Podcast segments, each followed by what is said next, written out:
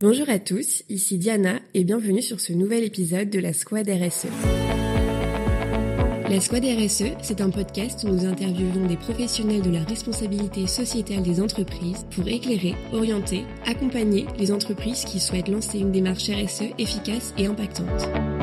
Ensemble, construisons des entreprises responsables, durables, où il fait bon travailler. Pour clôturer cette capsule concernant le numérique responsable, il nous semblait important de vous donner des réflexes facilement actionnables à mettre en place pour répondre d'une part aux obligations légales et d'autre part pouvoir également les dépasser. Une fois n'est pas coutume et comme on ne change jamais une équipe qui gagne, nous retrouvons Romuald Ribot, directeur marketing d'Écologique et vice-président de l'AGIT, l'expert incontestable sur tous les sujets de numérique responsable pour vous livrer ses bonnes pratiques. Bonjour Romuald. Bonjour Diana. Alors cette capsule dédiée au numérique responsable dont tu es euh, clairement à l'initiative pour la squad RSE ne pouvait pas se conclure sans donner à nos auditeurs les clés concrètes d'un numérique responsable en entreprise. Alors selon toi Romuald, quelles sont les actions prioritaires à mener? Alors c'est vrai que je, je, vous ai poussé à, à faire cette capsule du numérique responsable parce qu'aujourd'hui le numérique est partout dans toutes nos vies, euh, à la maison et au travail, oui. et quels que soient les secteurs d'activité et, et, même les activités entre elles. Donc c'est vraiment euh, une problématique transversale qui concerne tout le monde et dont on espère beaucoup en matière de transition écologique et énergétique. Ces transitions n'auront pas lieu sans le numérique. Euh, c'est vraiment euh, important d'aborder ce point-là. Euh, parce que le numérique, ça a aussi des impacts. Et euh, bah, on parlait de transfert de pollution, mais on pourrait avoir des transferts entre les activités. Euh, L'idée, c'est pas de réduire notre énergie au détriment de matière, etc. Donc c'est pour, pour ça que j'insistais auprès de vous, mais j'ai pas eu à insister beaucoup parce que on est complètement d'accord. on a tous des bonnes pratiques à mettre en place au niveau de nos usages numériques. ça concerne nos, nos actions individuelles. Euh, tout à chacun, que je sois chez moi ou que je sois collaborateur, ma façon d'utiliser mon informatique va avoir un impact sur, sur, sur, la, sur la vie, sur la durée de vie de, mes équipements. Pour moi, au niveau individuel, et donc ça vaut un peu partout, euh, il faut euh, bien acheter, bien utiliser, et bien recycler. Alors bien acheter, ça veut dire quoi? Déjà, ça veut dire est-ce que je dois acheter? Est-ce que je suis obligé d'acheter euh, le dernier équipement, le dernier modèle, alors que j'ai l'avant-dernier modèle et qui fonctionne très bien? Euh, mais bon, on me propose peut-être une fonction un peu plus, et encore, euh, des fois, on, on, ne sait même pas. Il y a simplement un effet marketing. Donc déjà, est-ce que je dois acheter? Une fois que je dois acheter, il faut que j'achète bien, au sens par rapport à mon usage. Est-ce que j'ai besoin d'avoir euh, le dernier euh, ordinateur euh, plein de ressources alors que je vais regarder mes mails et aller surfer sur Internet? Donc vraiment acheter au juste par rapport à mon, à mon usage. Bien acheter, ça peut être pas acheter mais louer un équipement parce que je sais que j'en ai besoin que temporaire ou bah, je sais que comme ça, l'équipement que je loue, une fois que j'en aurai plus besoin, il va être utilisé par quelqu'un d'autre, etc. Donc euh, bah, peut-être que euh, l'achat c'est pas forcément la meilleure la meilleure chose. Et puis je peux aussi acheter d'occasion euh, pour justement augmenter cette durée de vie. Il y a une première durée d'usage chez un utilisateur. Moi je vais je vais créer une deuxième durée d'usage. Donc finalement je contribuerai à allonger cette durée de vie. Et en matière de numérique responsable on le sait que l'impact est principalement lié à la phase de fabrication du fait de l'extraction des matières et donc, c'est vraiment très important d'allonger la durée de vie. Donc, euh, bien acheter, c'est contribuer à cette, euh, à cette bonne pratique. Bien utiliser son équipement. Euh, bien utiliser, c'est bah, en prendre soin, le réparer s'il faut. Euh, et ensuite, dans mes usages, regarder principalement ce qui a le plus d'impact. On sait que 80% du flux Internet, c'est nos usages vidéo. Oui. Donc, on doit euh, en particulier être très attentif à nos usages vidéo. On a euh, des choses qu'on fait sans se rendre compte qui sont très stupides quand on comprend l'impact. par exemple, sur ces réseaux sociaux, dans nos préférences, on peut désactiver le lancement automatique d'une vidéo. Ça a l'air de rien, mais c'est beaucoup parce que le nombre de vidéos qui devant nos yeux, qui sont lancés, qui sont donc passés dans le tuyau et donc euh, qui ont été, sont sortis d'un serveur dans un data center, qui ont pris des chemins de câblage, etc. Tout ça qu'on va même pas regarder. On va tout simplement désactiver les lancements automatiques. C'est une petite pratique, mais c'est euh, beaucoup. Débrancher sa box internet quand on est à la maison euh, la journée, parce que personne ne va l'utiliser et, ai-je vraiment besoin de la dernière mise à jour le soir pile quand je rentre? Pendant ce temps-là, quand notre box elle est branchée, bah, elle fait des mises à jour, il y a des échanges, il y a plein d'autres choses pour, pour rien. Mm. Donc euh, ça évite de surcharger euh, les tuyaux euh, et puis bah, ça permet à ce qui est plus important de passer, de passer encore plus rapidement. Donc Bien utiliser, c'est voilà, être bien au fait de ses usages, de comprendre là où il y a de l'impact en termes de consommation de ressources informatiques, et puis, bah, dans la mesure du possible, éviter de le faire. Dernier exemple, le pire pour moi, hein, c'est le streaming vidéo dans le TGV.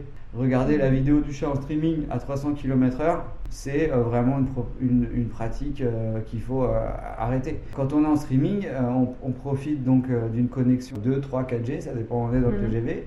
Donc on va mobiliser des antennes, plusieurs, parce qu'il en faut minimum 3 pour que ça fonctionne. donc c'est comme si on était dans le TGV, qu'il y avait des ampoules le long des rails et que bah, à, chaque, à chaque mètre, il y avait l'ampoule qui, qui s'allumait. Tout ça pour regarder une vidéo de chat. Euh, peut-être que j'aurais pu euh, l'enregistrer avant et la regarder sans être en streaming.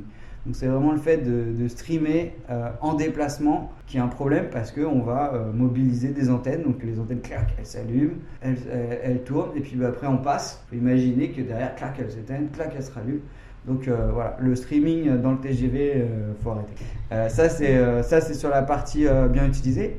Et puis bah, comme on l'expliquait toujours, le problème de l'extraction de la matière bah, euh, il faut bien gérer la fin de vie. Et la fin de vie, c'est bien la gérer, c'est bien recycler. C'est-à-dire se garantir que euh, la fin de vie de son équipement va permettre euh, d'être valorisé le plus possible en matière première pour que ces matières soient réinjectées dans une, une boucle de fabrication. Donc voilà, à titre individuel, on achète bien, on utilise bien, on recycle bien. Quand je dis à titre individuel, ça concerne aussi le DSI qui est en charge dans une organisation.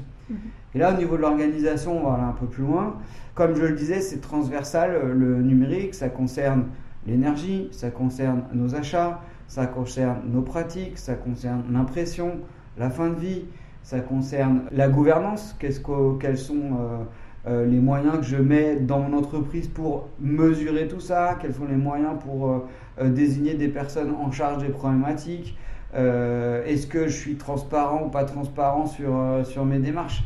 Donc c'est en fait huit thématiques. Ces huit thématiques, on les aborde dans notre baromètre de l'agence Green IT. Donc répondre au baromètre, ça permet bah, d'une de participer à cette euh, évaluation nationale, mais ça permet surtout bah, de tomber sur des bonnes pratiques et dire ah bah tiens oui, ah bah pourquoi elle pose cette question? Ah bah oui mais cette question elle est importante. Dans les questions euh, qui ont l'air de rien, c'est euh, par exemple, est-ce que vous connaissez euh, la taille des données de votre entreprise? Donc au final, on se rend compte que bah, y a une majorité qui connaissent pas, pas une majorité heureusement, mais il y en a une bonne partie qui ne connaissent pas. Donc comment commencer une démarche de numérique responsable si, si je ne sais déjà pas quelle est la taille de ma problématique? Voilà, donc à travers un jeu de questions, on, arrive à peu près à, mesurer. on a, on a fait des questions en cascade qui permettent d'aller toujours un peu plus loin. Par exemple, est-ce que vous paramétrez vos imprimantes pour réduire vos impacts? Alors les gens vont dire oui, et puis après quand on dit bah alors est-ce que vous faites ça, est-ce que vous faites ça, est-ce que vous faites ça? Bah, bah, bah, non, je fais pas, mais le fait qu'on ait posé la question, bah, vous très certainement le faire. Donc voilà, c'est le double effet. Ça permet de passer en revue euh, ces huit thématiques et puis, bah, et puis après se projeter vers un, vers un plan d'action, parce qu'une fois qu'on sait où on en est, euh, comme on le disait dans une autre capsule, euh, on met en place sa politique, on se concentre sur les plus gros impacts, on fait la mesuration continue et donc bah, on mesure et on, se challenge. Oui, complètement. Donc on mettra euh, le lien de, vers ce baromètre dans, dans, les commentaires du podcast. Euh, mais quelles sont les autres actions qu'une entreprise qui serait déjà mature sur euh, ces sujets-là pourrait mettre en place? Alors bon, je connais pas moi d'entreprise de, encore super mature sur tous les sujets, mhm. mais encore une fois c'est complexe et c'est pas de, ça peut avoir des enjeux forts. voilà, je pense que et de toute façon on est dans une logique d'amélioration continue, donc on n'est jamais assez mature on a la maturité d'aller plus loin que euh, notre propre euh, maturité.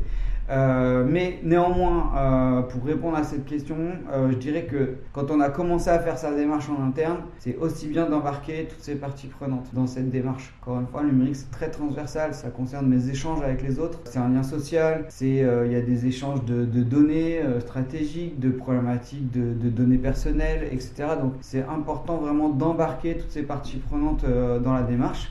Et puis, euh, bah, vraiment, euh, pour aller euh, plus loin, c'est ensuite, ou en même temps d'ailleurs, se lancer dans une démarche d'éco-conception de ces services numériques ou même de ces produits et services, même s'ils ne sont pas numériques. L'éco-conception consistant à intégrer les impacts environnementaux et, sociaux dans sa démarche de création de, services. Alors c'est quelque chose de très normé, hein. il y a une norme ISO qui, qui, qui cadre ce qu'est l'éco-conception. Et en gros, bah, ça, sur les services numériques, c'est euh, c'est de se dire pour un usage, euh, il y a cette notion d'unité fonctionnelle. À quoi sert mon service déjà? Ça, c'est la première des mm. questions. Ensuite, euh, une fois que je sais à quoi ça sert, c'est quelle est mon unité fonctionnelle? Dans le web, c'est euh, consulter une page, acheter un produit, acheter un billet de train en ligne. Et à partir de cette unité fonctionnelle, remonter toute la chaîne matérielle qui est nécessaire pour rendre le service, mesurer les impacts de tous les équipements sur l'ensemble de leur cycle de vie avec cette démarche multicritère et seulement à la fin, je vais savoir quel est l'impact, qu'on appelle les externalités négatives. Mais je vais aussi mettre en regard les externalités positives parce que le, le numérique, c'est pas que l'impact négatif. Ça permet euh, d'apprendre à distance, ça permet de travailler à distance, ça permet à des gens de travailler qui sont en difficulté, euh, soit sociale, soit handicap, de travailler. Voilà, il y a plein, des gens en oublient, mais il y a plein de vertus.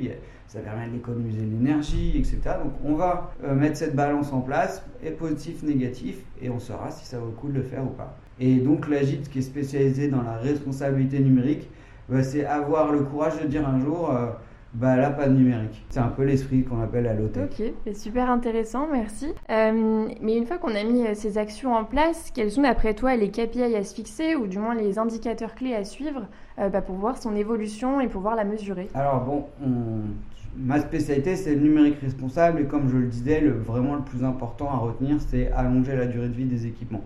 Donc tout indicateur euh, qui sera focalisé sur cette démarche est important. Je pense au taux de remploi, c'est-à-dire le, nombre d'équipements qui est réemployé et qui n'est pas jeté, euh, le taux d'acquisition de, matériel d'occasion. Tout ce qui considère la risque, c'est en termes de numérique responsable des KPI importants.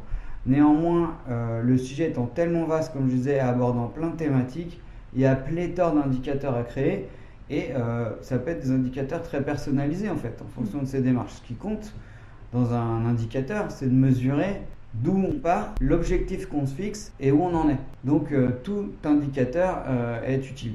Sur le sujet de la RSE en général, il y a un guide que, pareil, on le partagera en commentaire euh, qui sont les indicateurs clés de l'économie circulaire. C'est un livrable euh, qui a été euh, produit par l'Institut national de l'économie circulaire en collaboration avec une association qui s'appelle EPE. Et donc bah, je partagerai ce, lien et ça donne déjà une, bonne approche globale. Ça, ça, concerne ses achats, ses déchets, ses différentes politiques et donc c'est relativement complet. Donc chacun pourrait épuiser euh, les indicateurs euh, qui lui paraissent les plus pertinents. Merci Romuald, à bientôt. Merci. Ça y est, vous savez tout. Romuald vous a livré ses bonnes pratiques concernant le numérique responsable. Pour reprendre ces mots, il faut bien acheter, bien utiliser et bien recycler. Trois bonnes pratiques qui sont valables dans beaucoup de secteurs, mais encore plus dans le numérique, comme nous l'a démontré Romuald. Pour clôturer cette capsule, nous retrouvons dans l'épisode 5 Océane Buèche qui vous aidera à évaluer l'impact de votre numérique. Et si vous souhaitez en savoir plus sur Romuald et son expertise, nous vous invitons à écouter son interview d'expert à impact. Et n'hésitez pas à vous abonner au podcast pour ne rater aucune sortie d'épisode. À très vite. La Squad RSE, le podcast des rostas sociétales et environnementales.